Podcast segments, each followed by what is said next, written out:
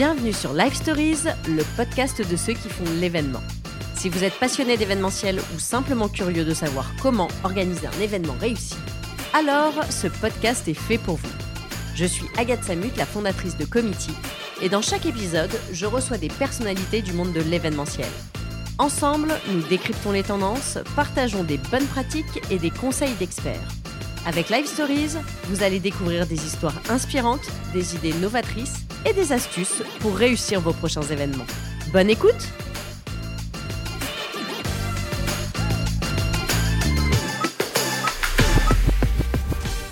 Bonjour à tous, bienvenue dans ce nouvel épisode de Live Stories où l'on va parler des déchets produits par les événements, ou plutôt comment éviter ces déchets en les valorisant, en leur donnant une seconde vie ou en leur rendant profitable pour d'autres. Comment on fait? Bah, C'est la question que j'ai posée à deux fondateurs de start-up qui accompagnent aujourd'hui la transformation de la filière événementielle vers des événements à impact positif. J'accueille aujourd'hui avec plaisir Vincent Rimbaud, le fondateur de Muto, et Louis Delabarthe, le fondateur de Saver. Bonjour messieurs. Bonjour Agathe. Salut Agathe. Ravi de vous accueillir. Deux nouvelles start-up, alors nouvelles, vous allez nous donner des dates, hein, mais pas complètement nouvelles, mais qui vont accompagner cette transformation de notre secteur événementiel. Donc, j'aimerais que vous nous fassiez rapidement un petit pitch elevator chacun pour savoir quelle est votre solution et pour tous ceux qui nous écoutent et qui ne vous connaissent pas, à quel moment vous intervenez, qu'est-ce que vous faites? On commence par toi, Louis. Ouais, donc Saver, c'est une solution de lutte contre le gaspillage alimentaire spécialisée pour les acteurs de l'événementiel. Le, le, constat de départ, il est assez simple, c'est qu'en moyenne, sur chaque événement, on a un repas sur 10 qui part à la poubelle. Et de l'autre côté, on a un constat encore plus accablant, c'est qu'on a une personne sur cinq en France qui est en insécurité alimentaire. Donc, ces gens qui ne savent pas ce qu'ils auront dans leur assiette pour le prochain repas, et donc ils vont chercher euh, de l'aide euh, dans les banques alimentaires. Donc toute la mission, toute la raison d'être de Saver, c'est de résoudre cette espèce de paradoxe fou en permettant aux acteurs de l'événementiel de faire don de leurs excédents à des assos caritatives, et ça en quelques clics et en toute sécurité. Voilà. Très bien, très clair. Il est très fort. Vincent, qu'est-ce qu'on fait du côté de Muto? euh, Muto, donc nous, on traite la problématique des déchets de scénographie événementielle. Voilà, par le réemploi solidaire, on essaie de faire en sorte de créer une seconde vie pour tous ces éléments d'aménagement en fait, qui aujourd'hui sont euh, malheureusement souvent à usage unique. Voilà, et on le fait en solidaire, c'est-à-dire qu'on ne donne qu'à des projets qui sont engagés, qui ont un impact social ou environnemental. On pourrait y revenir un petit peu derrière. Voilà. Et donc l'idée, c'est d'instaurer en fait le principe pollueur-payeur. Ce sont les producteurs de déchets, donc les organisateurs d'événements, les donneurs d'ordre, les mhm. agences, euh, les marques, qui du coup financent notre action dès le départ, ce qui nous permet nous de donner à la fin les matériaux voilà, à des gens qui sont dans le besoin et qui généralement n'ont pas de budget pour ça. Donc c'est un petit peu comme ça qu'on crée une, boucle vertueuse. D'accord, donc on va rentrer dans le concret, parce que l'idée c'est effectivement de bien faire comprendre à ceux qui nous écoutent comment vous allez pouvoir les aider et les accompagner. Mais avant ça, j'aimerais qu'on fasse un petit peu connaissance. Donc par exemple, Louis, est-ce que tu peux nous raconter comment est arrivée cette idée de Saver?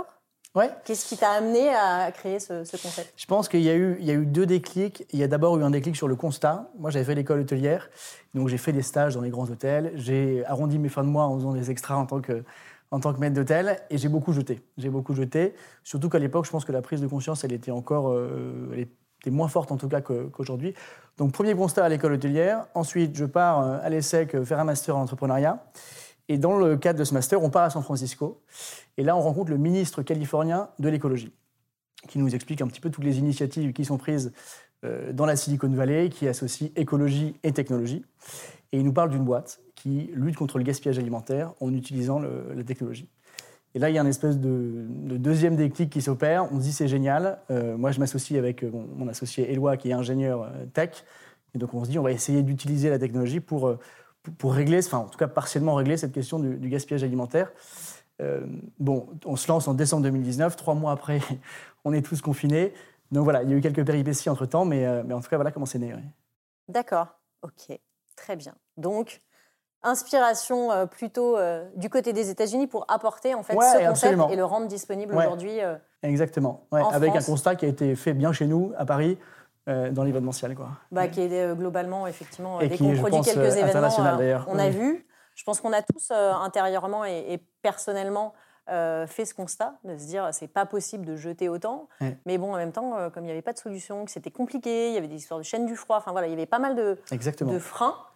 Aujourd'hui, ce qui est intéressant, c'est que justement, vous, vous, levez ces freins et on va en parler. Vincent, toi, tu viens de l'événementiel, du coup, et c'est peut-être ça qui t'a inspiré. Ouais, ouais, ben, assez logiquement, effectivement, moi je bossais en agence, donc j'organisais pour, pour tout un tas de marques des événements divers. et en l'occurrence, souvent très immersifs. C'était un petit peu notre parti pris, donc on recouvrait du sol au plafond les, les lieux qu'on emménageait pour nos clients. ce qui était très sympa en termes d'expérience, hein, évidemment, mais après coup, on se rend compte quand même qu'on génère énormément euh, de déchets parce mhm. qu'il y a beaucoup de matières premières qui sont utilisées pour construire, fabriquer euh, bah, des stands, des fonds de scène, des desks, plein de choses. Euh, et en l'occurrence, ces éléments-là coûtent cher. ils sont utilisés très peu de temps. Ils finissent à la benne, donc enfouis ou incinérés. Aujourd'hui, c'est le flux déchets classique puisqu'on n'a pas forcément le temps de traiter la matière comme il faut en, démontage pour pouvoir envoyer dans les, dans les bonnes filières. Mhm. et encore que les bonnes filières ne sont pas si bonnes que ça, on pourrait y revenir, mais le sujet du recyclage appliqué à l'événementiel est, est aujourd'hui un petit peu galvaudé. Euh, donc voilà, on s'est dit qu'il y avait quelque chose à faire pour redonner euh, euh, vie à ces matériaux qui peuvent servir à tout un tas de gens. En l'occurrence, on voit l'émergence de Vinted sur les emplois vêtements. Nous, on s'est dit qu'on pouvait faire une sorte de Vinted sur le, matériau de seconde main événementiel. Voilà, en gros. Et, et, et, on a cherché des solutions qui, à l'époque, n'existaient pas. Moi, j'aurais aimé avoir un muto à l'époque. Mhm. je travaillais avec des associations locales, etc., mais c'était hyper complexe parce qu'on n'a pas le temps, parce que évidemment bosser avec des associations en direct, c'est pas évident. C'est pas forcément un milieu qui est hyper professionnalisé, qui est hyper réactif. Personne travaille de nuit, les démontages, ça se passe évidemment de nuit sur des parcs expo, etc. Donc euh, on s'est dit qu'il faudrait que quelqu'un puisse prendre en main de façon clé en main cette problématique des organisateurs d'événements pour organiser en fait la régie réemploi dans le projet événementiel et que mhm. chacun gère sa partie. Et donc euh, c'est de là que le, projet Muto est né. Il s'appelait pas comme ça à l'époque, mais euh, voilà, c'est ce qui a fait qu'un jour j'ai pris mes, mes claques et j'ai décidé de créer Muto avec mon ancien patron en l'occurrence. Très bien, ok. Donc ce qu'on comprend, hein, c'est ce que tu disais à l'instant, c'est quand même euh, bien qu'on ait ce constat de se dire euh, jeter euh, du cocktail, c'est pas bien, jeter son décor, voire le faire recycler, mais c'est pas non plus l'idéal. on est tous conscients de ça. Après, on sait qu'aussi dans nos métiers, il y a des contraintes de planning, des contraintes logistiques. ça démonte la nuit. comment on fait techniquement? Parce que je pense que on a tous envie d'aller dans le bon sens, mais il y a cette difficulté à mettre en œuvre. Donc, on va se mettre dans un cas très concret. J'organise une conférence de presse de 300 personnes. J'ai créé forcément une scénographie pour euh, personnaliser un peu euh, mon espace. Alors, j'ai quand même fait de l'allocation au maximum, mais j'ai quand même un peu de déco. J'ai déjà une première, une première brique qui est pas trop mal. C'est bien. Et en même temps, je vais avoir un cocktail déjeunatoire, je vais avoir des pauses, donc j'aurai très certainement des excédents. Donc, comment je fais? À quel moment je, vous appelle? Euh, Est-ce que c'est avant? Est-ce que c'est pendant? Comment, comment on fait? Vincent, comment on fait? Alors, euh, nous, c'est le plus tôt possible. Euh, il n'y a pas de règle, hein, puisque ça dépend des événements, ça dépend de la complexité de ce qu'on va récupérer et, des lieux sur lesquels on intervient. Euh, mais en l'occurrence, on essaie de refuser les projets qui interviennent, enfin les demandes qui interviennent à moins de 15 jours entre le moment où on se tape dans la main et le moment où l'événement se démonte. Et ce délai-là, on le rallonge à 30 jours quand il s'agit d'un projet qui n'est pas en Ile-de-France, puisqu'on intervient partout en France. Mais en l'occurrence, on travaille avec les écosystèmes associatifs locaux donc, il nous faut un peu plus de temps pour anticiper et mhm. faire en sorte de créer les bons flux logistiques, donc polluer moins, faire en sorte que logistiquement ce soit le plus viable possible, que ça coûte le moins cher possible à notre client aussi. Parce qu'évidemment, faire euh, transiter des Smirmorques depuis et vers Paris, euh, euh, voilà, quand on est à Marseille ou je ne sais où, ça coûte très cher. Donc le plus tôt possible, 15 jours, je dirais que c'est le minimum. Après, évidemment, si c'est quelque chose de très simple, ça peut se faire à deux jours de l'événement, hein, ce n'est pas, pas, une problématique. Mais nous, on anticipe aussi beaucoup les dons de matériaux. Donc à partir du moment où on fait notre inventaire, et c'est pour ça que je dis le plus tôt possible, on va être en mesure de signifier à tous nos bénéficiaires, ils sont 700 aujourd'hui, ils sont rassemblés sur une plateforme, sur une, plateforme, sur une tech en l'occurrence qui s'appelle Mutools, qui n'est pas euh, public, l'accès est restreint pour nos 700 bénéficiaires solidaires. Et euh, ces gens-là, on va pouvoir leur proposer des choses avant même que l'événement soit intervenu, parce qu'on sait dire qu'on va récupérer 400 tasseaux, 200 panneaux, autant de mètres carrés de moquettes, etc. Et donc euh, ce temps d'anticipation en amont, il nous permet effectivement de fluidifier euh, derrière les opérations de dons, etc. Et de simplifier la logistique, de faire les meilleurs euh, liens euh, logistiques et donc d'avoir les bilans carbone les moins, les moins importants possibles, parce qu'il y a ça, on calcule à la fin aussi notre, notre impact. Donc voilà, nous, c'est le plus tôt possible. Ce n'est pas une réponse, c'est un peu une réponse de Normand, mais, mais voilà, et le, et, le, et le plus tard étant à 15 jours.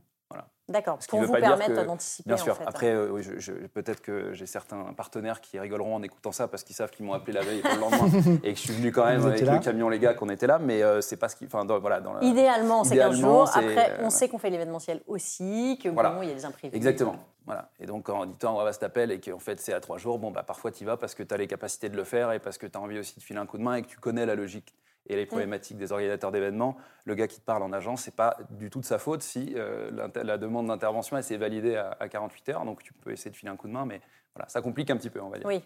Et du coup, vous travaillez avec les agences, vous travaillez aussi avec les sociétés de déco, du coup, parce que c'est peut-être elles qui doivent vous remonter aussi ce qui va rester euh, En fait, on travaille particulièrement avec les agences, les bureaux de prod, donc euh, le prestataire euh, principal en fait, de l'annonceur. Donc généralement, il y a un intermédiaire.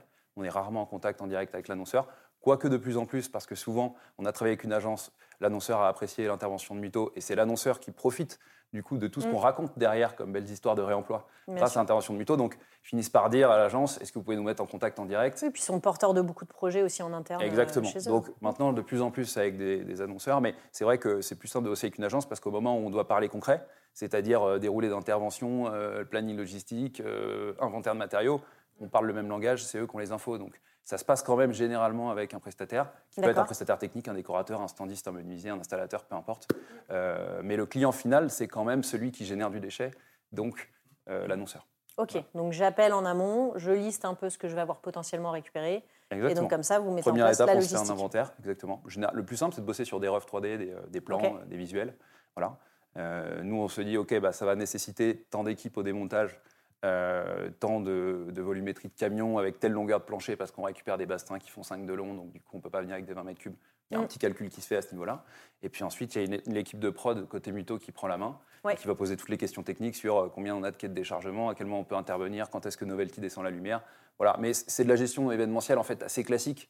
Nous, on est juste une brique qui se rajoute et on essaie de mm. simplifier le travail en fait sur le terrain parce que en fait, on fait tous les gestes en plus pour que le démontage ne dure pas plus longtemps, mais que par contre, on préserve mieux les matériaux que ce qu'on fait habituellement sur un démontage. Sur un démontage, tu connais bien ça, on met des coups de pied dans les châssis, tout le monde est fatigué, les mecs qui sont là, il y en a la moitié qui ne parlent pas français, qui du coup se prennent pas, se prennent pas la tête, on arrache les bâches, on met des coups de tuteur dans, les, dans, les, euh, dans, les, dans le coton gratte et on fait des grosses boules avec dedans du polyane, des vis, etc. Et on met tout ça, dans des bennes de 10 Voilà. Donc nous, on fait en sorte, du coup, de, on ne démonte pas à la place du prestataire technique qui est là avec son équipe. Il y a 15 bonhommes qui bossent. Nous, on rajoute juste 2-3 bonhommes chez Muto qui font le tour, qui font les gestes en plus pour que ce soit bien fait, qui au fil de l'eau reconditionnent un minimum, puis les bâches, roulent les moquettes, etc. évacuent. Et ça se passe très bien en fait sur site parce toutes ces prestataires techniques qui nous accueillent sur les démontages, en fait, ils se demandent depuis des années pourquoi est-ce qu'on fout tout à la benne, etc. C'est con, et eux, ils sont vraiment dans le, ils ont les mains dans le cambouis. Et c'est eux qui, généralement, ont monté aussi le décor. Donc, le menuisier, tu lui dis, bah, ton bois, on va le faire revivre pour une association, etc. Il est super content aussi de, de, participer à l'effort, on va dire. Donc on est très bien accueillis sur site et surtout, ben, c'est bête, mais on fait les gestes qu'ils n'ont pas forcément envie ou le temps de faire. Et surtout, on leur évite d'avoir une, grosse, euh, une grosse volumétrie de déchets à traiter. Oui. C'est-à-dire qu'ils repartent avec des camions qui sont euh, Exactement.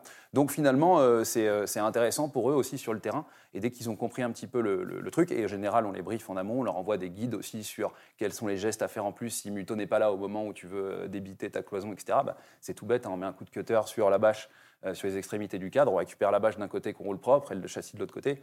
C'est pas des choses très complexes hein, en l'occurrence. Mm. Et d'ailleurs, on bosse avec des gens qui sont très conscients de ce qu'on fait, qui peuvent le faire à notre place. Aucun problème.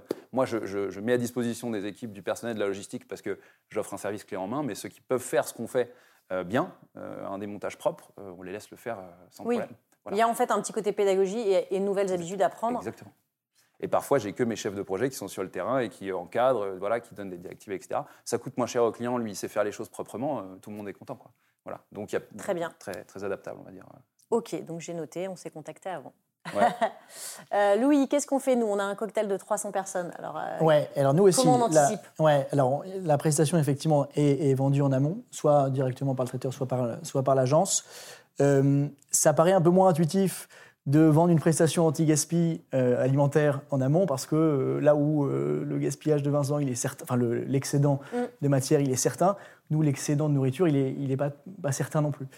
donc ce qu'il faut faire comprendre à nos, à nos clients, c'est que nous on intervient presque comme un label qui vient garantir que gaspillage ou pas gaspillage, l'événement est labellisé et garanti zéro gaspille. Donc il y a déjà cette première démarche à, à, faire comprendre aux clients et et également faire comprendre que, euh, en fait, c'est pas tellement la responsabilité du traiteur s'il y a du gaspillage, c'est qu'en fait, c'est Bon, il y a des facteurs exogènes, euh, comme euh, bah, une grève, des gilets jaunes, on a bien connu ça, mm. une menace à attentat, etc., qui font, bah, qui génèrent du no-show et donc qui génèrent des éventuels excédents.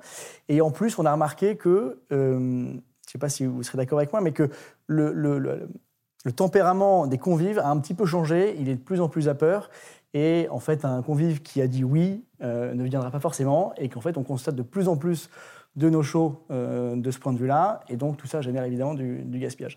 Donc nous, ce qu'on dit, c'est qu'à partir de 200 couverts, on considère que c'est vraiment pertinent qu'on intervienne. En dessous de ça, c'est du gaspillage qui peut être géré, euh, enfin c'est de l'excédent qui peut être géré et redistribué euh, aux clients, aux maîtres d'hôtel, etc. Mhm. À partir de 200 couverts, on considère que c'est vraiment pertinent de faire appel à nous parce qu'il y a presque intrinsèquement du gaspillage.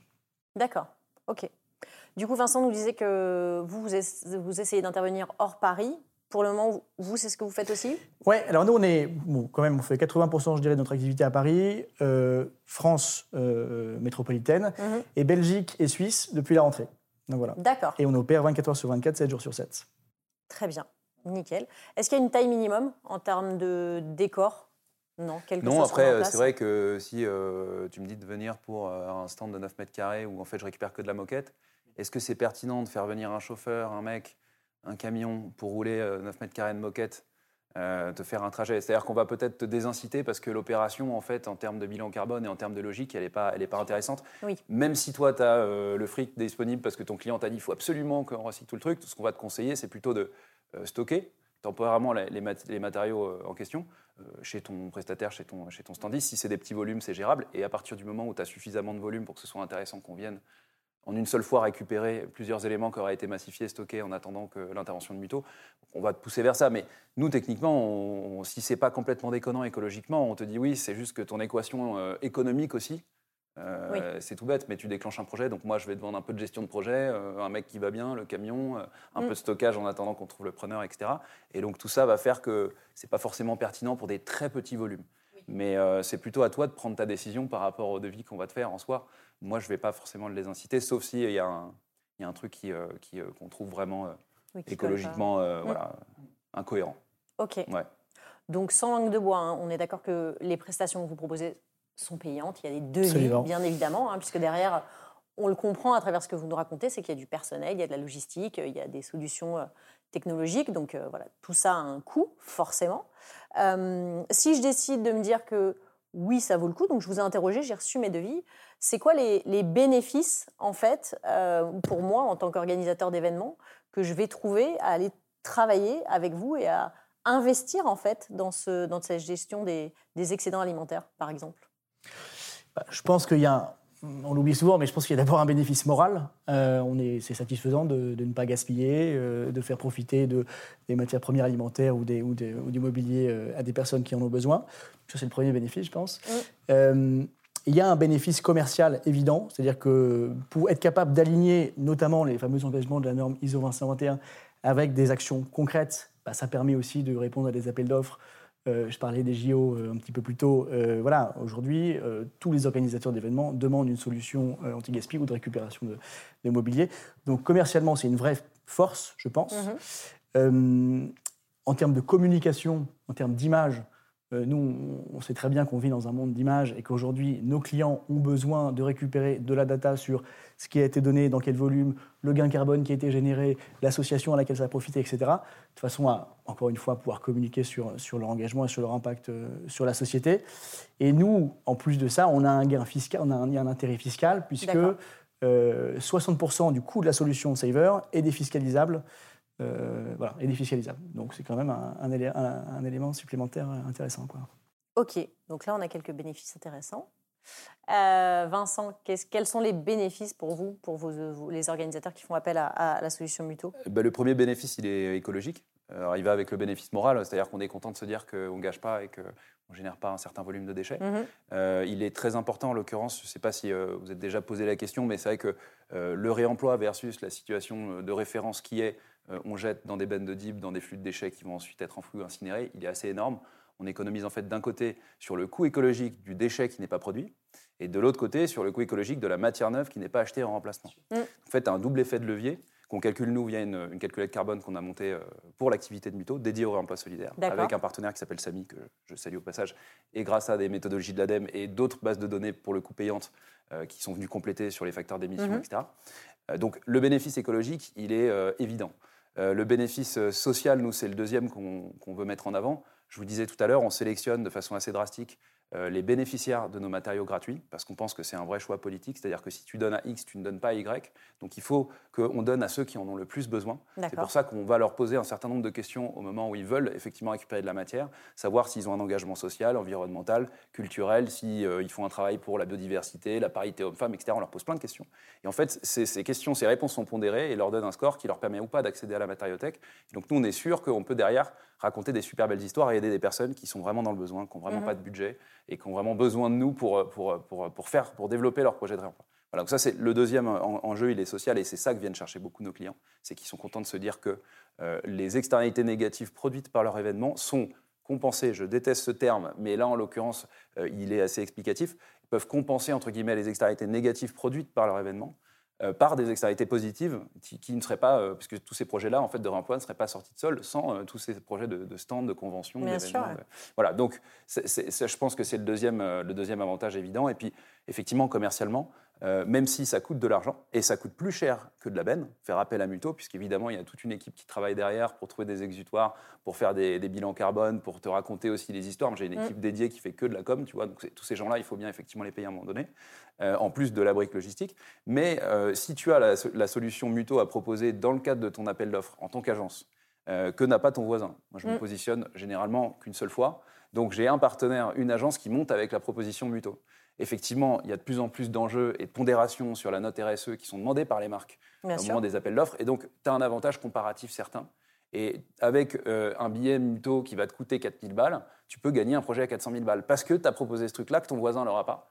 Et, donc, de fait, euh, comme il n'y a pas 150 000 solutions aujourd'hui pour la déchet, les déchets d'événements en fin de, en fin de vie, euh, euh, c'est quand même commercialement effectivement quelque chose d'intéressant. Donc on essaie aussi de pousser nos clients à leur dire on vous accompagne sur les appels d'offres, demandez-nous des infos, on peut même pitcher avec vous face aux équipes achats en fait des annonceurs et on va pouvoir répondre en direct, montrer tous les, tous les avantages, tous les gains et après on fait défiler aussi des, photos de projets de réemploi, d'associations, etc. qui récupèrent de la matière.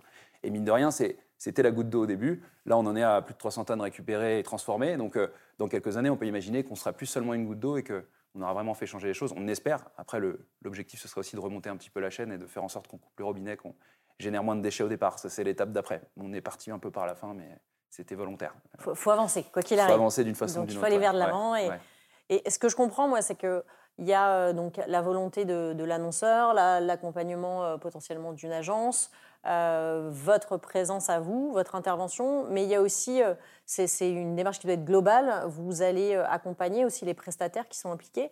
Par exemple, dans la, récupération des, excédents alimentaires, il y a tout un travail que vous faites avec les traiteurs, en fait, par rapport à justement cette question de sécurité sanitaire. Ouais, ouais, ouais. Il y a entre autres la sécurité effectivement sanitaire qui est un, gros enjeu euh, pour nous. Euh, bon, évidemment, on est soumis à un certain nombre de, normes, euh, c'est-à-dire qu'on ne récupère que des produits déjà dont la chaîne du froid n'a pas été rompue. Il y a un certain, certain nombre de produits qu'on ne peut pas récupérer du tout. poisson cru, viande crue, produits à base de crème crue, ça on ne peut pas récupérer, ça c'est exclu. mais ça, en général, les traiteurs, bon, ils sont, c'est quand même leur métier de produire de la nourriture, de la transporter et de la, et de la servir. Donc finalement, ils sont assez formés à ces, euh, mhm. à ces, techniques-là. Évidemment, nous, on propose un certain nombre de formations à chaque fois. Dès qu'on signe un nouveau traiteur, un nouveau client, on va chez eux, on va rencontrer les équipes commerciales pour aussi leur expliquer euh, toutes ces normes sanitaires auxquelles elles, elles sont moins euh, habituées, mais qu'elles doivent connaître pour vendre la prestation en fait au client qui lui se pose la question de savoir si, si demain quelqu'un tombe malade parce que, à la suite d'un don qui a été fait sur mon événement, euh, où commence ma responsabilité, où est-ce qu'elle s'arrête, etc. Donc notre, notre, notre promesse, c'est aussi de sécuriser, autant que faire se peut, le, toute cette question sanitaire à tous les niveaux, que ce soit question enfin, au niveau du commercial, du traiteur, et au niveau du maître d'hôtel, puisque les opérateurs en fait, qui, qui vont euh, pratiquer le don, en fait, conditionner les produits, etc., ça va être sur un événement, euh, entre 3 et 4 heures du matin, des maîtres d'hôtel, etc. Donc voilà, il faut quand même les, les accompagner là-dedans pour que le don soit fait dans les meilleures conditions euh, sanitaires. D'accord, donc vous leur donnez un peu des bonnes pratiques sur euh, bah, comment préparer, comment anticiper, peut-être au niveau aussi euh, de ce que je vais mettre sur les buffets, de la manière dont on va gérer le cocktail. Il y a un ça, de plus en plus, je pense que les clients sont sensibilisés à ça, au fait que bah, voilà, le, banquet pantagruélique des années 2000, je pense qu'il est un peu passé de mode, mm. quoique il y a encore du travail à, faire. Mais en tout cas, voilà, les maîtres d'hôtel rechargent les buffets peut-être plus, plus progressivement de façon à ce que ce qui ne sera pas consommé euh, puisse être bah, conservé en chambre froide et donc donné derrière. Quoi. Et donc sur la partie déco, euh, donc vous vous travaillez avec des prestataires de déco, vous les accompagnez aussi à, aux bonnes pratiques? Est-ce que vous les formez? Est-ce que est-ce qu'ils sont euh, à l'écoute de ces nouvelles méthodes? Alors il y a beaucoup de prestataires techniques qui mettent déjà en place des choses pour gâcher un peu moins. Ok. Mais c'est surtout euh, le levier, il est surtout euh, économique. C'est-à-dire qu'ils se disent, OK, je vais essayer de faire du châssis standard parce que le 3m30, je sais qu'il peut ressortir tous les jours. Donc, je le fais en standard plutôt que de le faire en 3,50 ou 3,40. Je le fais en standard, comme ça, à chaque fois, je le restocke.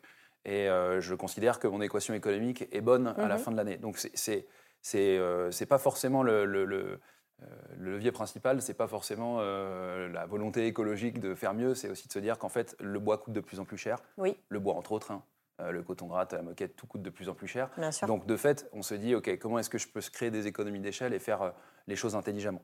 Euh, Maintenant, la réalité des faits, c'est que tu as quand même des marques qui te disent, bah, tu vas faire ça comme ça, et euh, ça doit être curve, ça doit être arrondi, tu vas devoir mettre du CP stretch, que tu vas devoir clouer avec des pneus, des, des, euh, des clauses pneumatiques, etc. Et là, pour le coup, derrière, le réemploi, il est complexe. Donc nous, malheureusement, on arrive quand même un petit peu après la Mhm. bataille. Et donc, ce qu'on fait, c'est qu'après la bataille, on, on explique à nos clients comment faire mieux la prochaine fois. Et ça passe notamment par une réflexion sur l'éco-conception. Et l'éco-conception, c'est plein de choses. Euh, c'est notamment une réflexion sur la sobriété. Est-ce qu'on est obligé de moqueter tout le hall d'expo? Est-ce qu'on peut faire juste de la moquette d'allée Est-ce que même on n'est pas obligé de faire de la moquette? Peut-être qu'en fait, avec du euh, du zoning, de la lumière, avec euh, Mm. du voilage qu'on loue, que, tu vois, il y a plein de choses à faire en fait déjà intelligemment pour occuper l'espace et, et faire en sorte de faire du beau sans avoir forcément besoin de beaucoup de matières premières.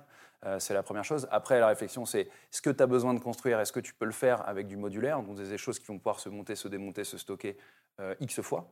Euh, ça fonctionne très bien, on fait très belles choses aujourd'hui à ce niveau-là. D'ailleurs, j'étais très impressionné, j'étais chez donc, ton ami de chez The Good Boost Company hier, et qui, voilà, qui a une offre de stand. et c'est très intéressant ce qu'il propose. Il propose le stand traditionnel, donc le trad classique, tout est sur mesure, c'est que de la fabrication, tout part à la benne derrière le classique. Il propose le 100% modulaire où tu génères zéro déchet. Et il propose aussi un hybride. Parce que je pense qu'il faut y aller petit à petit sur ces Mhm. choses-là. Voilà. Et donc, nous, notre rôle à la fin, c'est de dire, bah, vous voyez, là, pour le coup, vous y êtes allé comme des bourrins avec des clous, des énormes agrafes de 8 et de la colle. Si vous aviez vissé intelligemment aux bons endroits, etc., nous, derrière, on aurait eu beaucoup moins de casse au démontage et on aurait pu récupérer les éléments tels quels sans même avoir besoin de les débiter ou quoi que ce soit. Et donc, on aurait généré moins de déchets et nous, on aurait eu un taux de réemploi beaucoup plus important. Et par ailleurs, euh, bon, juste, c'est un travail de, de logique. Il faut te mettre à la place de celui qui récupère à la fin, ce qui n'est pas aujourd'hui la, la- la- Mm. forcément le. Donc, nous, on, on- voilà, c'est, ouais, c'est, c'est- donc on essaie de le faire, sauf que c'est compliqué parce que bah, tu- toi, tu connais bien ça. Tu as, produit des événements. Généralement, quand ton budget se valide et qu'au moment où tu dois sortir ton truc, il te reste trois semaines. Et euh, c'est pas forcément le moment de dire à ton créa, euh, attends deux secondes, la On va scéno, la scéno, on va la refaire, mais juste faut que tu réfléchisses. Là, ton panneau en OSB, alors les facteurs d'émission, ils sont dégueulasses, donc il va falloir qu'on aille sourcer du bois de réemploi, je sais pas qui, etc. Qu'on aille trouver du coup la matière première, réussir à l'acheminer, la stocker en attendant que toi tu retravailles en design inversé, parce que du coup c'est logique de fonctionner en design inversé. J'ai de la matière première, un gisement disponible, et je vais faire en fonction de ça. C'est quand même quelque chose qui aujourd'hui est euh, un petit peu utopique dans le monde dans lequel on vit, événementiel, où tout est très rapide, se valide en last minute, on a besoin de produire vite. Et ça, on le sait, on le comprend. Je pense que ça va se ralentir peut-être petit à petit, et on va réfléchir un petit peu de plus en plus en amont, mais aujourd'hui, c'est un peu tôt pour venir chez un annonceur ou même une, une agence et lui dire, je suis désolé, on va tout faire en éco-conception, donc on reprend tout à zéro. Enfin, tu vois, il y a une question de timing. Oui, je pense qu'il y a, il y la, la conception du projet et je pense qu'il y a l'accompagnement par des scénographes qui ont cette vision de euh, comment être plus éco-responsable, comment produire et qu'on va, qui vont aussi, eux, accompagner euh, les boîtes de déco dans le choix des, matériaux. Enfin, c'est une chaîne qui est, euh, qui est assez complexe et assez longue. Mais C'est aussi le problème, c'est que la mettre, responsabilité, elle est partagée Mm. et elle est diluée entre les différents maillons de la chaîne. Et donc, euh, parce que je, je parlais des, des, des scén- des scénographes, les scénographes, il y en a plein qui ont très bien, qui ont, qui ont envie de faire les choses Bien bien. sûr. Euh, et donc même certains commencent à dessiner leur projet en se disant ok j'ai la contrainte de attends je vais peut-être faire en, en sorte que parce qu'ils savent très bien que le truc qu'ils vont dessiner qui va avoir une forme complètement déconnante euh, voilà tu, tu- tu crées un élément qui ressemble à je sais pas une coque d'avion tu vois genre tu sais que ce truc là tu vas probablement pas pouvoir te le trouver en réemploi ou...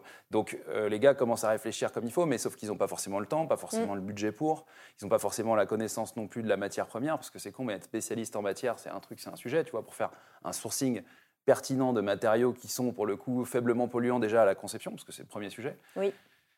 Donc c'est tout un tas de sujets qui sont, euh, qui sont malheureusement, les connaissances sont partagées entre tout un tas d'acteurs, et euh, la contrainte, pour le coup, elle reste euh, toujours la même, le temps, le coût.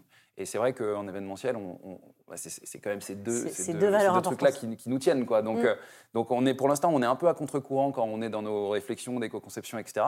Mais on le fait petit à petit et on se rend compte que, mine de rien, ça prend parce que quand tu vois les résultats, euh, tu vois, euh, tu te dis, ah ouais, je peux faire aussi bien, je peux faire aussi beau. Et Bien par ailleurs, je peux aider plein de gens euh, derrière sur toute la partie résiduelle que j'ai pas réussi à faire en réemploi. Ou en, voilà. Mm. C'est c'est, top. En fait, on avance, mais c'est encore un petit peu poussif. C'est le début, c'est normal. C'est pour ça que j'en parle beaucoup. Ouais, non, non, mais oui, mais de- tu le fais bien. tu de bien. porter le message. Euh, Vincent, tout à l'heure, tu nous parlais de- de- du choix de vos bénéficiaires. Effectivement, tu nous expliquais euh, comment vous, euh, vous validez qui est, est bénéficiaire ou pas. Comment ça se passe sur la partie euh, excédent alimentaire? Du coup, vos bénéficiaires, c'est qui et comment vous les sélectionnez? Ouais, alors nous, tous les produits sont livrés en direct euh, à des associations euh, d'aide alimentaire.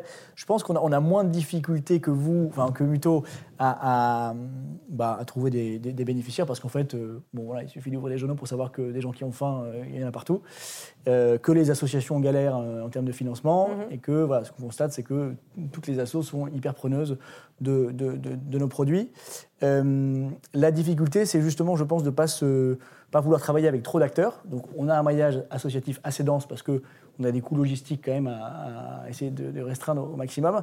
Et à la fois, on veut aussi créer de la régularité pour que les assos puissent réellement compter sur nous euh, plusieurs fois par semaine pour, euh, voilà, pour nourrir leurs bénéficiaires. Et que ça ne soit pas euh, une fois par an. euh, voilà. Donc ça, c'est le, le gros sujet.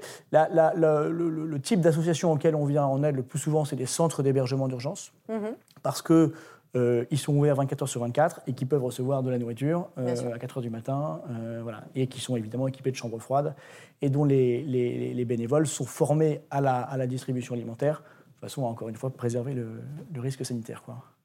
D'accord. Donc, c'est comme ça qu'en fait, vous arrivez à gérer le fait de travailler sur des horaires décalés.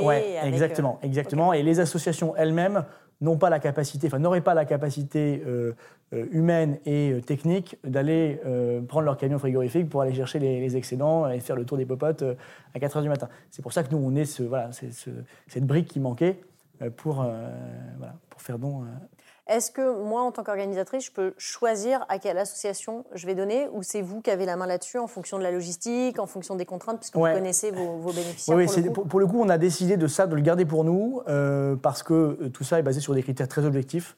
Euh, D'abord, euh, c'est un, un algorithme de matching qui va dire, OK, tel don va être alloué à telle association, en se basant sur des critères, évidemment, est-ce que l'asso est ouverte ou est-ce qu'elle est fermée, et surtout des critères de distance, et également des critères de, euh, je récupère 300 repas, est-ce que je vais les envoyer vers une asso qui compte 50 bénéficiaires?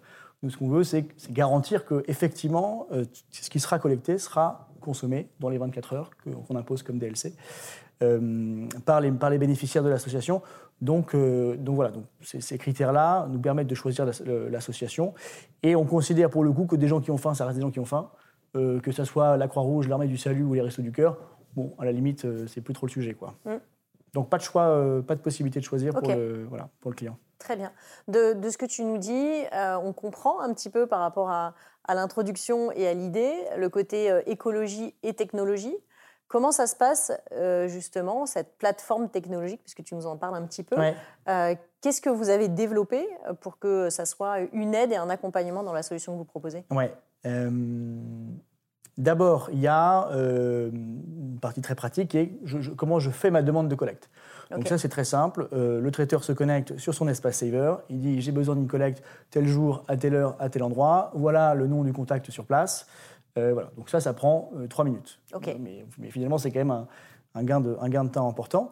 Euh, ensuite, il y a ces fameux algos de matching qui va allouer le bon don euh, à la bonne asso en fonction des critères dont j'ai parlé un petit peu plus tôt. Et, et je pense que la techno, elle est, elle est aussi intéressante sur la partie reporting.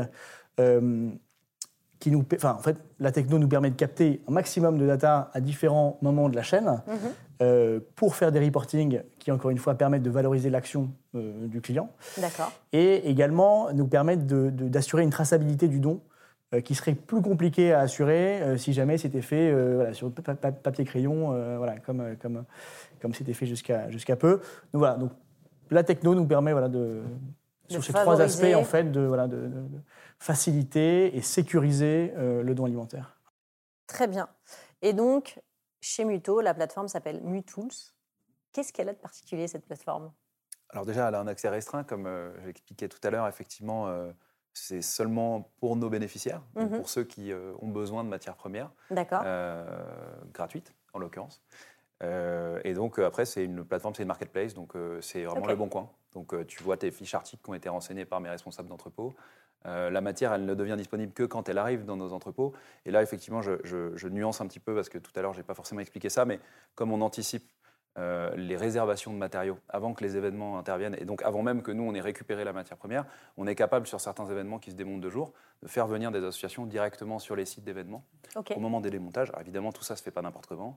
On fait remonter les immatriculations et non des chauffeurs. C'est ce déroulé d'intervention-là, il est géré par les équipes de muto qui sont sur place pour accueillir sur les banquettes de déchargement. Tout ça est mappé, c'est pas Mhm. la foire fouille. Et surtout, on ne fait pas venir 25 personnes en même temps. Mais quand c'est possible de le faire, on crée un flux très direct auprès d'associations qui ont des moyens logistiques, qui peuvent venir avec leurs camions, avec des chauffeurs, etc. Quand ça, c'est pas possible, nous, on remplit nos camions et on Mhm. part sur des tournées, des livraisons euh, en local, hein, toujours le plus localement possible. Ça, c'est un critère quand on fait des demandes sur la plateforme. Si tu es à 200 km, probablement que tu vas pas être prioritaire, voire même, euh, ce sera quasiment sûr. Euh, et, euh, et quand ces deux choses-là ne sont pas possibles, la matière revient chez nous au dépôt. D'accord. Aujourd'hui, on est à Gennevilliers dans le 92, à 60 dans le 78 euh, à Plaisir. Euh, et donc, à partir de ce moment-là, c'est les associations qui doivent venir chercher leurs matériaux une fois qu'ils les ont réservés sur la plateforme. Et quand la matière arrive effectivement au dépôt, elle est fichée, donc avec euh, des dimensions, des photos, des critères de poids, etc. Et donc, elle devient disponible comme n'importe quel euh, objet sur une marketplace, sur un e-commerce. euh, voilà. Sauf qu'il n'y a pas de prix alloué, c'est juste des demandes, t'expliques ce que tu veux en faire. Et il y a une équipe derrière qui va analyser effectivement la distance, la pertinence de ton projet par rapport au truc, et puis qui va faire en sorte de répartir aussi un petit peu les flux, parce que moi je récupère 500 panneaux, par exemple en, en épicé à trois plis, euh, ça, ça- ça coûte cher, C'est- c'est- donc techniquement il y a euh, le, premier gars qui va se connecter, il va me demander les 500, tu vois, il va se dire bah, je les prends, je les, Ah je oui. les stocke, et comme ça je peux débiter du bois dans un atelier. mais même des gars euh, solidaires qui sont hyper respectueux de, tu vois, du truc, mais ils se disent bon bah moi les 500 je vais pouvoir les utiliser sur les 6 mois, donc je vais les stocker, et on va pouvoir créer des casiers pour euh, des centres d'accueil, etc. Tu vois, super. Sauf que moi, j'ai envie qu'on donne à plein de monde et qu'on répartisse un petit peu. Donc il y a aussi un. Et ça, pour le coup, on n'a pas créé d'algorithme là-dessus. C'est-à-dire qu'on le fait en fonction de l'historique qu'on a avec les différentes associations et en fonction des besoins qui nous expriment de façon plus ou moins claire. Euh, voilà. Donc ça, tout, tout le, le- le- la plateforme, tout l'enjeu, c'est de faire remonter des informations et des datas. Et donc maintenant, quand les gens se connectent, ils t'expliquent où ils sont, ils t'expliquent leurs projets, ils t'expliquent leurs préférences en termes de matériaux pour qu'on puisse aussi aller les voir directement spontanément en leur disant j'ai 400 mètres cubes de bois qui arrivent dans deux semaines, est-ce que ça t'intéresse? Si oui, comment est-ce qu'on peut te livrer, etc. Donc Mm. eux te disent leurs préférences en termes de livraison, est-ce qu'ils ont des moyens logistiques, etc. Et puis derrière, ils peuvent aussi euh, montrer, parce qu'il y a une, une- une partie de la plateforme qui est dédiée à ça, les projets de réemploi qu'ils ont réussi à faire grâce aux matériaux que tu leur as donnés. Donc ils te donnent des photos, ils documentent un peu le truc. Et nous, ça nous permet de raconter ensuite les histoires derrière. On fait remonter ces histoires aux annonceurs qui ont permis ces choses-là. Mm. Et, et c'est ça qui, qui crée le, voilà, qui crée la boucle. Et, euh, et je pense que c'est ce qui est intéressant pour eux aussi, c'est d'avoir un vrai tra- une vraie tra- traçabilité. On sait te dire le tasso, où est-ce qu'il est parti, qui l'a transformé, en quoi il est de. en quoi il est- D'accord. Bah, est. C'était ma question d'après. ouais, c'est c'est C'est la parce que je, quoi. je- je sais qu'il y, a- il y a cet enjeu de communication qui est hyper important. Alors, euh, communication euh, pour raconter des histoires. Donc, euh, c'est ce côté où, effectivement, j'arrive, je fais mon don et après, euh, bah, vous êtes capable de dire à peu près chez qui c'est parti et puis surtout, euh, potentiellement, ce que, ce que ça a donné. Est-ce que, euh, comment justement, ça, ça représente quoi? Vous faites un rapport de ce qui a été Ouais. euh, donné? Exactement. En fin d'opération, tu as un rapport euh, où on te dit le tonnage récupéré, le pourcentage de réemploi, parce qu'il y a forcément de la perte sur place en fonction de la casse et de, de- de ces choses-là. Euh, tu as du coup ton bilan carbone avec des équivalences carbone. Donc c'est un bilan carbone qui est un peu particulier parce qu'en fait, le parti pris méthodologique, c'est qu'on compare deux scénarios, le scénario muto et le scénario de référence, où la plupart des éléments vont être jetés en filière classique ou en filière recyclage. Euh, et on te sort du coup un gain carbone. Euh, donc, euh, résultat positif. Là où un bilan carbone, c'est un bilan d'émission négatif, mais ce sont les mêmes unités, hein, c'est euh, kilo équivalent carbone, euh, voilà, que tu peux intégrer dans ton bilan carbone global. Moi, je fais un bilan carbone partiel juste sur ma brique réemploi solidaire, et ça s'intègre dans un bilan plus global euh, que font évidemment tous nos, tous nos clients qui sont en certification ISO 221 et, et autres. Euh, voilà. D'accord, Je ne sais très pas bien. si j'ai répondu à toutes tes Si, questions. si, c'est tout à fait ça. C'est ce que je voulais savoir. Et du coup, sur la partie euh, alimentaire, euh, comment vous, vous accompagnez les, euh, les clients sur cette question de la communication en amont, peut-être surtout sur site? Est-ce que euh, les clients sont prêts à communiquer sur, euh, sur ce qui est fait, sur ce gaspillage? Et euh, comment vous les accompagnez par la suite sur la valorisation de leurs actions? Oui, alors évidemment, ils sont prêts à communiquer parce qu'encore une fois, c'est- il y, a- il y a un vrai enjeu pour eux euh, de ce point de vue-là. Euh, sur site, c'est un peu délicat parce que euh, c'est pas forcément très. Euh, ça correspond pas forcément au, au souhait du client d'avoir des petits panonceaux sur le buffet euh, qui expliquent que voilà, les produits seront. Si vous mangez pas. voilà, exactement. Donc on n'est pas trop en amont, on n'est pas trop sur l'événement. En revanche, alors si on l'est, pardon, d'ailleurs on l'est d'une certaine façon, parce qu'encore une fois, on vient labelliser l'événement et donc certains de nos clients communiquent en amont en disant, by the way, l'événement est labellisé zéro gaspille via Saver. Donc voilà, ça, ça, peut être fait aussi un petit peu en amont. Mais le gros de la communication, il est fait, nous aussi, on a ce qu'on appelle des rapports d'impact, où on dit, voilà, euh, tel traiteur, pour tel client, a donné tant de kilos de nourriture, ce qui équivaut à tant de repas, à telle association, l'association vient en aide à tel public. Euh, le gain carbone, on, a, on s'est inspiré un petit peu de Mytho pour la, pour la méthodologie euh, du gain carbone aussi. les photos des produits, alors, donc, dans les frigos, enfin dans, au cul du camion au moment de la collecte et dans les frigos de l'association au moment de la, de la, livraison. Donc l'objectif, évidemment, c'est de d'incarner au maximum en fait euh, l'action qui, a été, euh, qui a été mise en œuvre par le client. C'est vrai que c'est un sujet important, mais la traçabilité nous, nous, nous sollicite vachement sur, sur ce point-là. Euh, quand tu vas dans une recyclerie traditionnelle ou dans un magasin, à partir du moment où il y a un prix, tu ne vas pas traquer l'identité de la personne qui t'achète un produit. Euh, à l'inverse, du coup, nous, on, fait quand même s'engager nos bénéficiaires solidaires sur un certain nombre de principes. Donc, ils signent une charte réemploi solidaire quand ils, ils accèdent à Muto. Euh, et dans cette charte, il y a un certain nombre de principes. La première, euh, c'est qu'ils ne doivent pas réutiliser les logotypes et les identités de marque des clients euh, tu vois, sur des, sur des, tu vois, tu vas, tu vas te retrouver avec des logos sur une, sur une cloison parce qu'il va rester un adhésif, tu vois un morceau de logo. Bon, donc eux, ils n'ont pas l'autorisation de la réutiliser et ils se plient bien volontiers à ce principe-là, puisqu'en l'occurrence, sinon, ils sont blacklistés chez nous et ils ont besoin de nos matières premières. Mhm. Question s'est jamais posée, mais voilà. et surtout, ils nous, ils nous, ils nous certifient qu'ils vont nous raconter les histoires en fait de leurs matériaux. Et donc, nous, ça nous permet de dire à notre client, bah, on peut te dire qui a récupéré quoi, pour quel usage, et en plus, on peut te le montrer. Euh, et c'est vrai que ça, rajoute beaucoup de sens. Mm. Euh, par rapport à n'importe quel usage où tu sais pas trop ce que les choses deviennent et tu peux pas euh, certifier qu'écologiquement il y, a un usage qui est bon derrière quoi. C'est-à-dire que bah, quand tu vas chez, chez le Roi Merlin, tu achètes une bâche potentiellement c'est pour mettre un coup de peinture chez toi puis la bâche derrière tu la balances. Voilà, nous le mec qui nous dit je veux faire de la peinture chez moi, ben, on lui donne pas la matière. tu vois, donc c'est vrai que ce, et ce truc-là a beaucoup de valeur pour les clients qui derrière peuvent avoir une liste exhaustive des associations qui ont profité de tel ou tel mm. matériau euh, et, vont savoir ce que les matériaux deviennent. On ne peut pas leur dire tout de suite, on n'a pas de, on peut pas leur, leur, leur, euh, leur, assurer une temporalité, parce que quand tu donnes à un festival euh, engagé, qui va faire son truc dans six mois. On avait donné de la matière à Willow Green l'année dernière, parce qu'ils font toute leur scénographie en réemploi. Pour le coup, ils ont monté de matériaux externe, donc, que je salue aussi au passage. ils ont, on a commencé à leur donner de la matière six mois avant le festival. Donc le client, on lui a dit, bah, tu verras le résultat du truc, mais euh, dans six mois. Quoi, tu vois Donc c'est, ça, pour le coup, c'est la seule chose sur laquelle on ne peut pas te dire, ça vient au compte-goutte en fonction des projets de nos, partenaires. Euh, et après, c'est l'équipe communication de Muto qui prend la main et qui vient te proposer spontanément des contenus qui ont déjà été rédigés, en te disant, bah voilà, si ça te va, on va communiquer comme ça. Est-ce que tu veux qu'on cite tel ou tel partenaire? Voilà les photos qu'on a utilisées, les crédits, etc. Donc on essaie vraiment de prendre le truc clé en main de bout en bout. Et je pense que toi, ça doit être un petit peu pareil. C'est quand même très intéressant. Enfin, c'est quand même aussi ce qu'ils viennent chercher derrière. S'ils bossent avec Saver, c'est pas que euh, parce qu'ils ont ils veulent se donner bonne conscience, c'est aussi parce qu'ils veulent parler un petit peu de leur engagement. Ils sont fiers.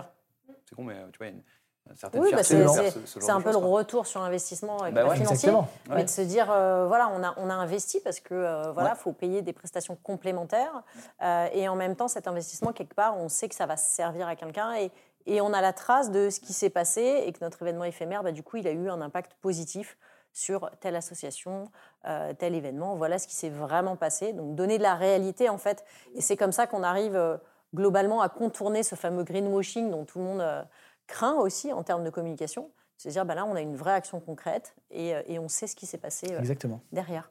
C'est quoi les freins pour vous que vous rencontrez encore aujourd'hui par rapport aux clients avec lesquels vous, travaillez? Bonne question. La question pour la gratter. Alors, on y va. je que, Non, mais je pense que c'est un. Je ne sais pas ce que tu en penses, Vincent, mais pour moi, c'est un frein psychologique. En fait, c'est juste que il y a encore beaucoup de gens pour qui c'est inconcevable de payer pour, euh, pour donner. D'accord. Euh, et c'est des gens qui pour du don, c'est vrai que c'est quelque chose de pas naturel. Et j'étais le premier à penser ça. Hein. Mais quand derrière on met une réalité qui est celle de d'envoyer des chauffeurs, des camions frigorifiques à 4 h du matin, euh, bah, tout ça, ça a un coût. Et d'ailleurs, c'est un coût que les associations ne peuvent pas, peuvent pas supporter. Donc, donc voilà, il faut faire un petit peu évoluer les mentalités, il faut expliquer, il faut prendre le temps, il ne faut pas être dans le, dans le, dans le jugement, mais il faut, voilà, il faut prendre le temps d'expliquer que bah, si ce n'est pas nous, euh, ça sera jeté, quoi, mm. euh, parce que ce ne sera pas l'association.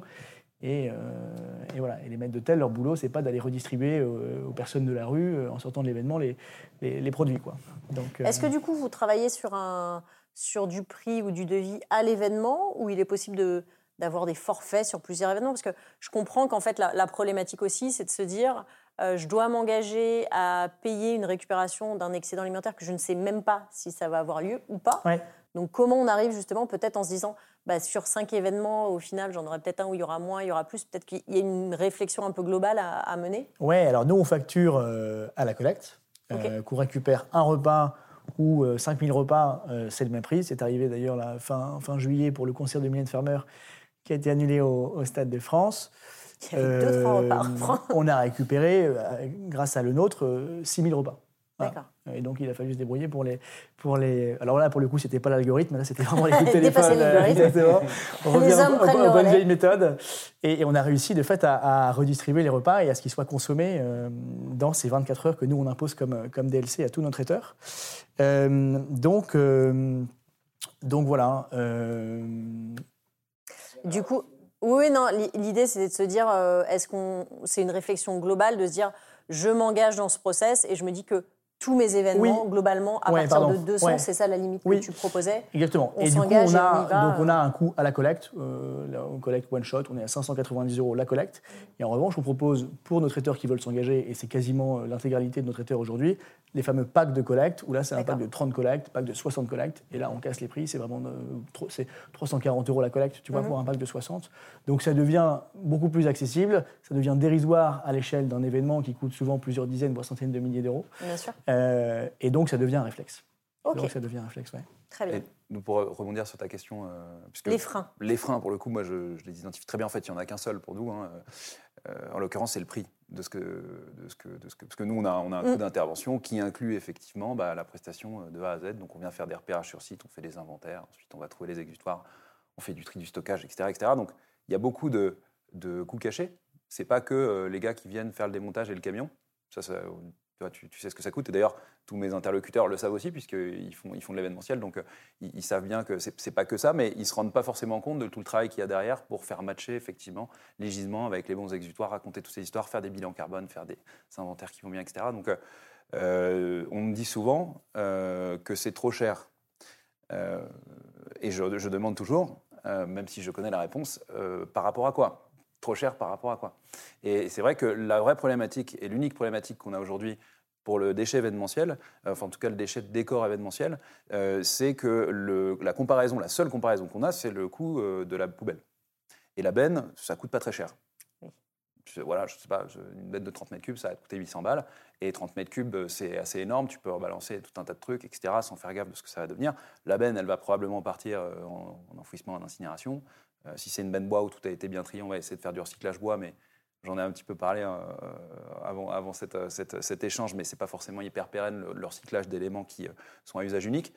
quoi qu'il en soit, quand les pouvoirs publics auront décidé que les déchets événementiels sont trop importants et qu'il faut un petit peu qu'on légifère sur ces sujets-là, et du coup qu'on décidera d'imposer effectivement un principe pollueur-payeur, une écotaxe, une filière REP, responsabilité élargie producteur, on en parle beaucoup, ça existe sur d'autres secteurs, les producteurs de déchets payent effectivement une écotaxe qui est collectée par des éco-organismes qui, grâce à cette manne financière, mettent en place des solutions pour les déchets en fin de vie du secteur en question. Ça existe pour les jouets, ça existe pour les déchets textiles, ça existe pour le BTP, ça n'existe pas encore pour l'événementiel. Donc, en tant qu'organisateur... C'est en cours. Alors, c'est en cours. Il y a l'écotaxe sur les tissus de décoration et sur la moquette. Des extensions de filière, mais la moquette, c'est de la destruction pour l'instant.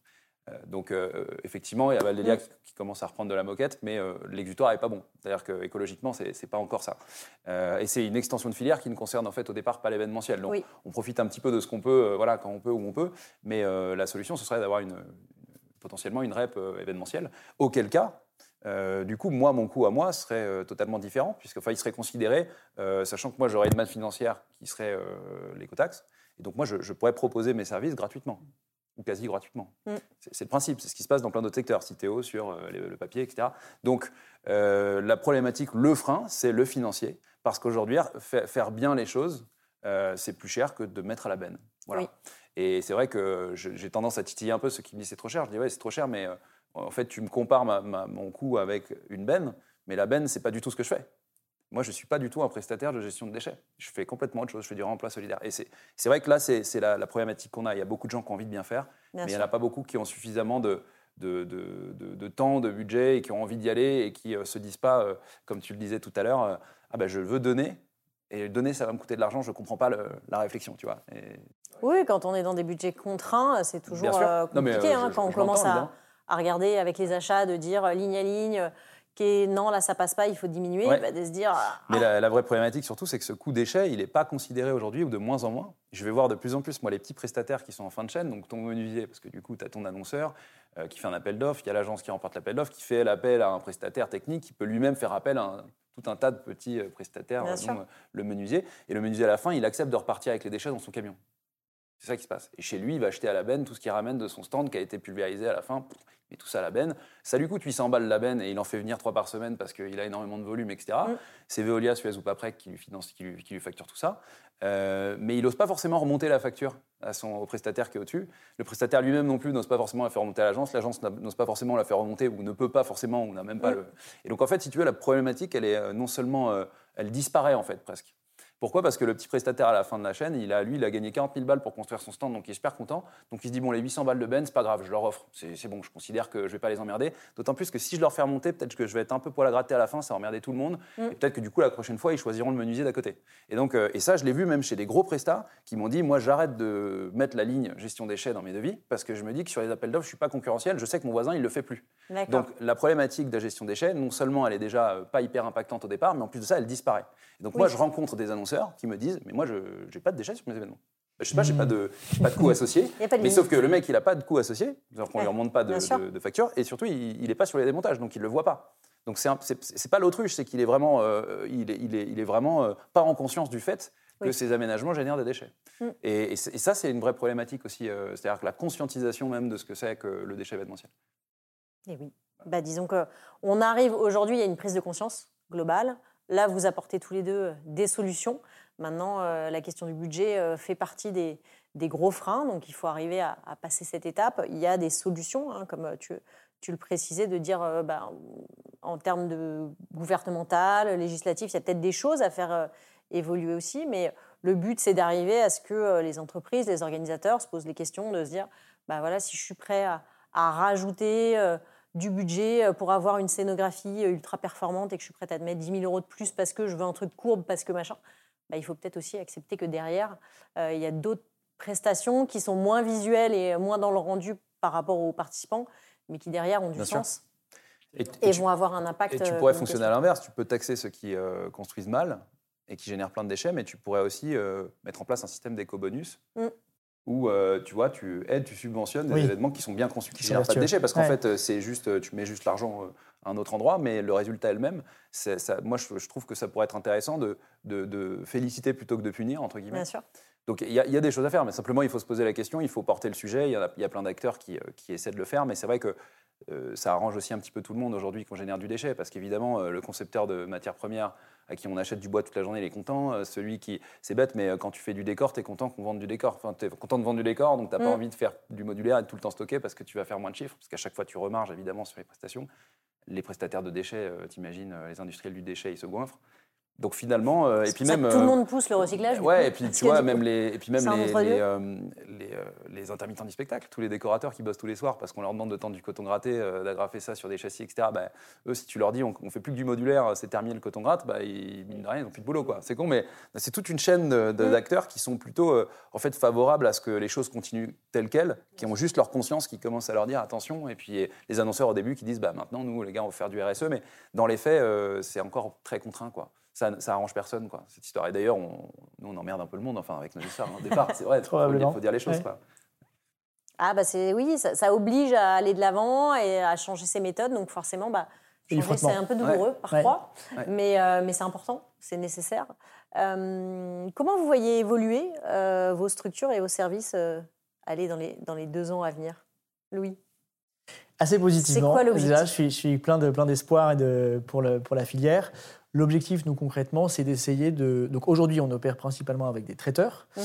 Euh, ce qu'on veut faire, c'est remonter la chaîne de valeur au maximum, et notamment au niveau des agences, pour pouvoir dire à des grandes agences euh, sur l'intégralité de vos événements, avec les 50, 90 traiteurs qui sont référencés chez vous, remonter l'information et leur dire sur tous vos événements, toute, sur, toute une année, vous avez permis de donner 30 000 repas, vous avez permis de, voilà, d'avoir un gain carbone de tant de kilos de CO2, etc. Donc c'est remonter l'information pour que, en fait, on, on interagisse plus qu'avec les traiteurs que, de façon opérationnelle et qu'en fait la commercialisation vraiment de, la, de l'offre Saver, de la collecte, elle se fasse, euh, elle se fasse euh, par l'agence. Ouais, c'est ça.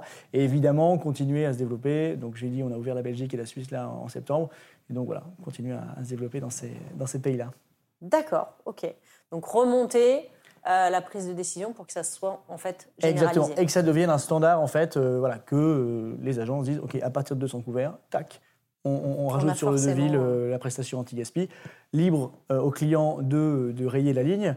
Euh, ce qu'on explique souvent. Non, plus libre. Non, mais on dit souvent, c'est comme le don d'organes. C'est-à-dire que par défaut, euh, on considère que les gens sont d'accord, et s'ils ne sont pas d'accord, il faut qu'ils rayent la ligne. Sauf que c'est beaucoup plus compliqué psychologiquement de rayer la ligne et dire je ne suis pas d'accord. Donc, c'est prendre sa responsabilité de ne pas être responsable. Exactement. Donc, D'ailleurs, pour faire le parallèle, nous, c'est vrai qu'on aimerait aussi, et certains prestataires essaient de rajouter une ligne muto dans leur devis. Ouais spontanément, mais c'est encore un peu difficile parce que voilà, mais c'est au moins ça te fait prendre conscience que cette problématique existe et, euh, qu'elle a un coût. Et si c'est toi qui barres la case, euh, ben, exactement, tu, prends tes responsabilités conscience pour toi. et tu as ta conscience pour toi. Très bien. Donc c'est un, un, objectif aussi et nous sinon on, espère que bah, déjà on a les JO donc euh, bon là on va avoir du boulot quoi, forcément. et après on espère ouvrir des antennes en région. parce qu'on s'aperçoit qu'on a beaucoup de boulot en région, en région lyonnaise, en région lilloise, dans le Grand Ouest, dans le sud de, de évidemment en France il y a une grosse saisonnalité à Cannes, Nice, Marseille, tout ça pendant mhm. une certaine période. Donc, euh, donc euh, voilà, on a, on, a, on a du boulot pour mailler le territoire et faire en sorte d'avoir des stockages tampons à différents endroits pour pouvoir encore optimiser les flux logistiques et faire en sorte de bosser sur des événements toujours plus grands. Parce que le but vraiment, c'est de faire en sorte de pouvoir avoir un impact à hauteur de la problématique que représentent les déchets événementiels, qui est colossale. 380 000 événements par an. Euh, voilà, il faut qu'on fasse plus que les 300 tonnes qu'on a collectées aujourd'hui depuis un an et demi qu'on existe. Donc l'idée, c'est vraiment de monter à l'échelle. Euh, et faire des opérations toujours plus euh, efficaces, euh, d'aider toujours plus de monde. Et, puis, à terme, et ça, c'est peut-être un, peu plus, un peu plus loin comme horizon, mais de remonter la chaîne de l'événement. J'utilise les mêmes termes que toi, mais c'est un petit peu l'idée de se dire qu'on va parler effectivement en amont à ceux qui font et leur dire comment on produit moins de déchets ensemble. Peut-être aller vers de l'éco-conception, on ne sait pas encore exactement comment. Peut-être fabriquer nous-mêmes aussi des choses par rapport à tous les gisements qu'on récupère euh, qu'on pourrait du coup faire en modulaire pour stocker, etc. Machin. Mhm. Donc c'est une logique qu'on aimerait mettre en place. C'est pas si évident. Et puis il y a beaucoup d'acteurs qui font déjà des choses.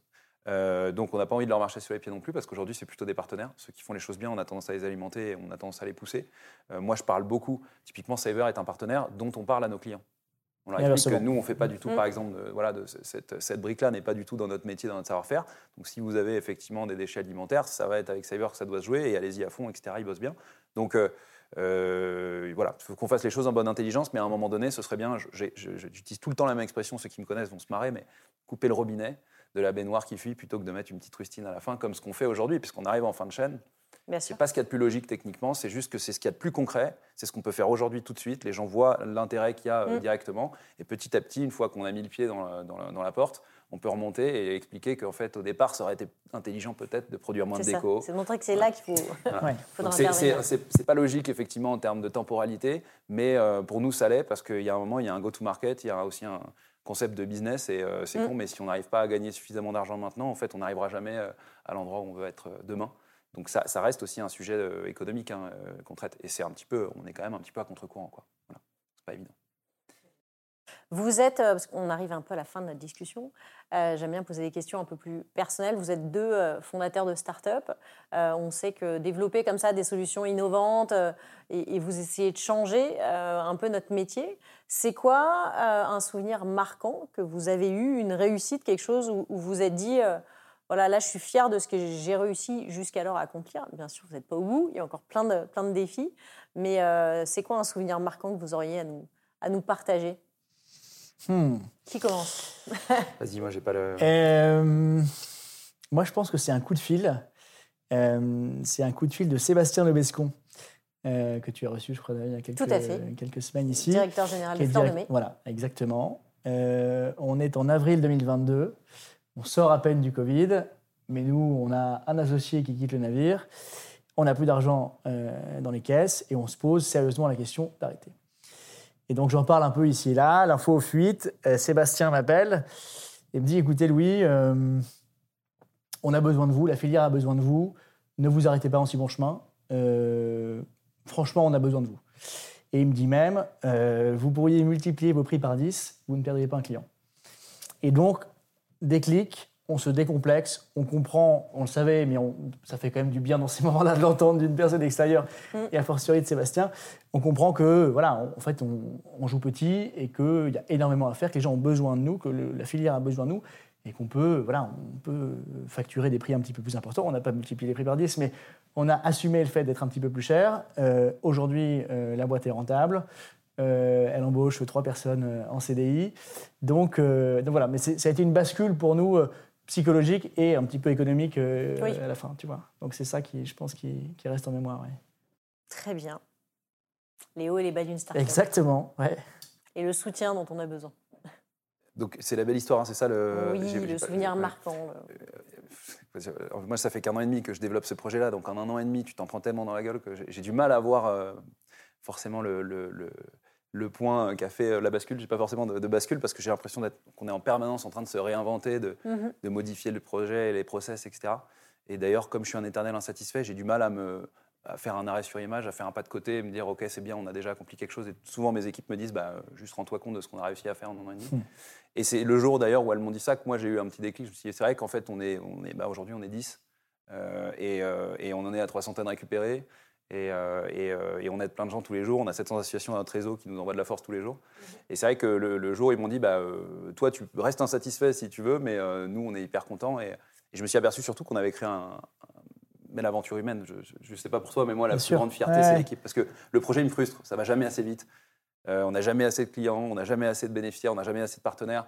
C'est, je voudrais que ça aille beaucoup plus rapidement, beaucoup plus loin, beaucoup plus fort. Donc mhm. j'ai l'impression d'être souvent assez frustré euh, mais par contre, l'humain, ça, c'est une vraie fierté.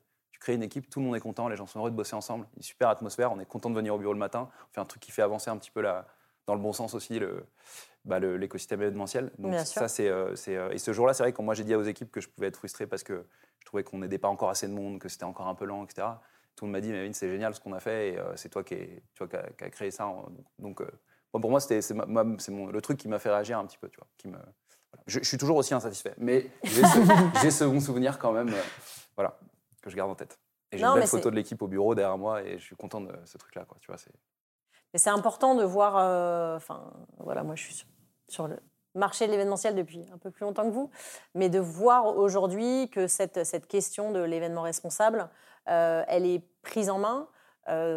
Par tous les niveaux de la chaîne, c'est-à-dire les annonceurs, les agences, les équipes, les prestataires, et que derrière, on a aussi euh, des solutions innovantes, des startups, des équipes qui sont là pour apporter des solutions. Parce que, euh, voilà, au-delà de ce qu'on a envie de faire, il faut que la solution arrive. On a des métiers contraignants, donc si on peut avoir quelqu'un qui vient euh, et qui prend cette place, et c'est ce que vous faites tous les deux. Donc, bravo pour ça. Euh, merci pour tout ce que vous permettez euh, de faire. Merci d'être venu aujourd'hui. Euh, je suis contente de vous avoir accueilli et, de vous offrir un peu de visibilité et de permettre à tous ceux qui nous écoutent de comprendre à quel niveau vous allez intervenir et puis quel est l'impact positif que vous allez apporter. Donc merci beaucoup. Merci, à toi, Yates. À vous qui nous avez écoutés, j'espère que vous avez appris plein de choses, que vous avez envie aujourd'hui de, passer le pas. Euh, dites-vous bien qu'un événement éco-responsable, euh, ça s'éco-conçoit. Donc il faut euh, parfois aussi repenser sa manière de faire son événement. Il faut refuser parfois certaines choses, faire les bons choix, réutiliser, c'est ce qu'on a vu aujourd'hui, donner une seconde vie. Et puis, vraiment, ce qui reste, ça sera recyclé, mais c'est vraiment la dernière possibilité. Donc, regardez votre événement de manière globale et essayez d'avoir une approche qui est beaucoup plus constructive euh, par rapport à tout ce que vous allez pouvoir faire. Donc j'espère qu'on vous a donné plein d'idées, plein d'envies. N'hésitez pas à contacter euh, Vincent et Louis pour vos projets. Et on se retrouve très bientôt pour un nouveau épisode de Live Story. Merci d'avoir écouté cet épisode de Live Stories. Je vous donne rendez-vous tous les mardis pour de nouvelles rencontres inspirantes. Si ce podcast vous a plu, pensez à vous abonner sur votre plateforme d'écoute préférée. Et pour recevoir le meilleur de l'événementiel directement dans votre boîte mail, n'hésitez pas à rejoindre la communauté Committee en vous inscrivant à notre newsletter. Le lien se trouve dans la description de cet épisode. À très bientôt.